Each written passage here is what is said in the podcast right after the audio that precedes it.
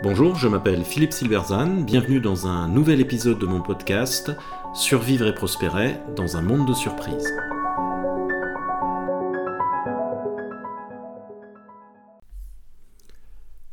Comment la crise de Cuba il y a 60 ans illustre les dangers du consensus en incertitude?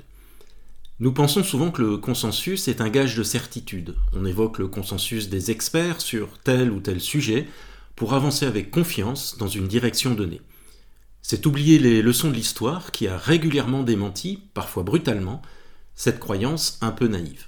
Un bon exemple est celui de la crise des missiles de Cuba. C'était il y a 60 ans, mais les mêmes mécanismes jouent encore aujourd'hui. Le 16 octobre 1962, l'Amérique découvrait, stupéfaite, que les soviétiques étaient en train d'installer secrètement des missiles balistiques nucléaires à Cuba. Ainsi commençait une crise au cours de laquelle le monde passa très près d'une guerre nucléaire. L'activation de ces missiles sur une île située à moins de 150 km des côtes américaines, qui ne fut évitée qu'à quelques jours près, aurait en effet radicalement modifié l'équilibre des forces entre les États-Unis et l'Union soviétique en faveur de cette dernière. Pendant des mois, pourtant, alors que l'opération était menée du côté soviétique et cubain depuis le mois de mai, et malgré des preuves factuelles de plus en plus nombreuses d'une intense activité qu'elle ne savait expliquer, la CIA avait assuré au président Kennedy que l'Union soviétique n'installerait jamais de missiles nucléaires en dehors de son territoire. Il faudra un vol de l'avion espion U-2 le 14 octobre pour révéler l'opération in extremis. Qu'est-ce qui explique que la CIA se soit ainsi fait surprendre? En un mot, ses croyances ou modèles mentaux qui l'ont aveuglé. La CIA croit qu'on ne peut pas faire confiance aux informateurs cubains. Elle croit que Cuba n'a aucun intérêt pour les soviétiques. Elle croit que ces derniers ne prendraient jamais un tel risque, et ainsi de suite. Les faits qui ne collent pas avec les croyances de l'agence sont systématiquement ignorés ou minimisés. Aveuglés, la CIA estime inutile de faire voler l'U2 qui pourrait pourtant répondre sans ambiguïté à ces questions. Chose étonnante, le directeur de l'agence, John McCone, ne partage pas l'avis de ses équipes. Il faut dire qu'il n'est pas du sérail et tranche avec le profil type de l'analyste. Ce décalage est volontaire. Kennedy l'a nommé pour faire le ménage après le fiasco de la baie des cochons une tentative de débarquement à Cuba organisée l'année précédente par la CIA et qui a piteusement échoué. McCone croit, lui, qu'il s'agit bien de missiles balistiques. Mais durant une réunion cruciale avec le département d'État pour faire voler l'U-2, il est absent. Pourquoi? Eh bien parce qu'il est en voyage de noces. Il s'est en effet marié tardivement.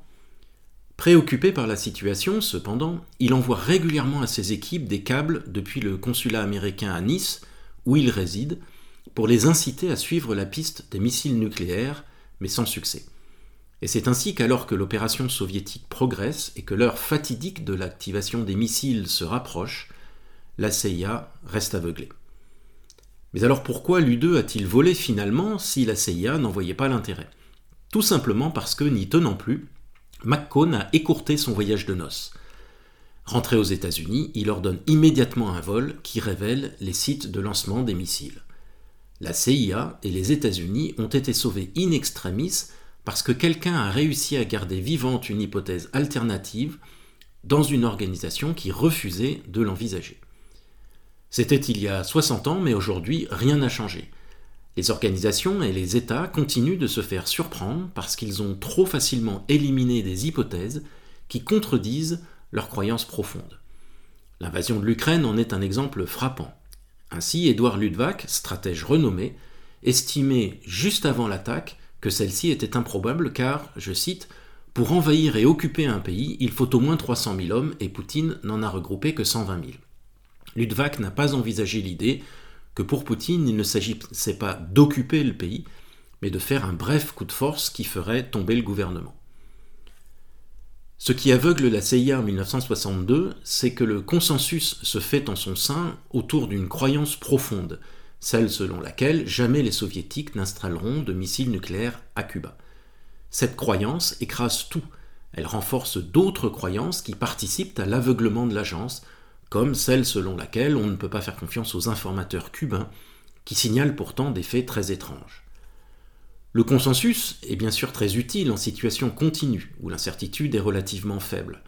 Il est un gage d'efficacité. Le collectif travaille à partir d'une hypothèse dominante qui a fait ses preuves par le passé et ne perd pas de temps à en considérer d'autres. Mais que survienne une discontinuité et le consensus se révèle potentiellement mortel. Il conduit à éliminer les options extrêmes que la nature extrême, anormale de la situation, justifie pourtant. Avec le consensus, le collectif mise tout sur une hypothèse. Le gain est considérable si celle-ci se révèle exacte, mais la perte est également considérable dans le cas contraire. Plus la taille du collectif est importante, moins ce risque est acceptable. Ce qui est possible à l'échelle d'une personne ou même d'une unité d'entreprise, par exemple via un pari sur un lancement de produits disruptifs, devient déraisonnable à l'échelle de toute une organisation, voire d'un pays. Plus le collectif est grand, plus il est complexe, et moins le consensus est possible et même souhaitable.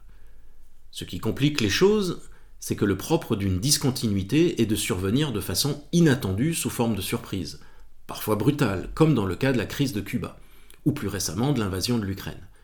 C'est donc avant la surprise, et afin d'éviter celle-ci, que le consensus doit être limité. Dans notre ouvrage Constructing Cassandra, mon auteur Milo Jones et moi avons analysé plusieurs surprises stratégiques. Nous montrons que c'est le rôle du dirigeant de mettre en œuvre des techniques, des mécanismes et surtout une culture dans laquelle il est naturel et même attendu de questionner le consensus sur une question donnée. Idéalement, cela doit se faire avant le choc, dans la durée. À défaut, cela se fera après. C'est ce qu'a fait Kennedy. Dès les missiles découverts, le président réunit ses conseillers. Ceux-ci le pressent d'agir. Il faut raser Cuba avant que les missiles ne soient activés, car alors il sera trop tard. Kennedy, évidemment, n'est pas enthousiaste. Il souhaite avoir d'autres options. Mais comment? La solution qu'il trouve est de s'absenter volontairement de la pièce. Il sait qu'en sa présence, la dynamique est bloquée. Son absence libère la parole et permet de dégager de nouvelles options, dont le blocus qui sera finalement retenu et qui permettra de mettre fin à la crise. On retrouve aujourd'hui cette approche avec Jeff Bezos, fondateur d'Amazon, qui s'exprime toujours en dernier dans les réunions. On la retrouve également avec Alfred Sloan, légendaire PDG de General Motors dans les années 60, qui, lorsque tout le monde était d'accord avec une de ses décisions, la remettait systématiquement à l'agenda de la réunion suivante. Il offrait ainsi la possibilité à ceux qui en avaient un doute de venir le voir discrètement entre-temps. La défense de la diversité est faite de nos jours à partir d'un argument d'ordre moral, selon lequel la diversité d'une organisation doit refléter celle de la société. Ici, l'argument est d'ordre pratique. Le consensus autour d'une croyance unique ou d'un corpus de croyances uniques est mortel pour un collectif quel qu'il soit. Le maintien d'une diversité d'opinions est le seul moyen que des hypothèses extrêmes et anormales, difficiles à admettre, ne soient pas balayées par les croyances dominantes qui semblent si évidentes et qui ont été vraies si longtemps. N'attendez donc pas de vous retrouver dans une situation similaire à celle de Kennedy face à une crise existentielle pour créer, exiger et garantir la diversité d'opinions au sein de votre organisation. Merci de votre attention, vous pouvez retrouver cette chronique et bien d'autres sur mon blog www.philippe-silberzan.com. À bientôt.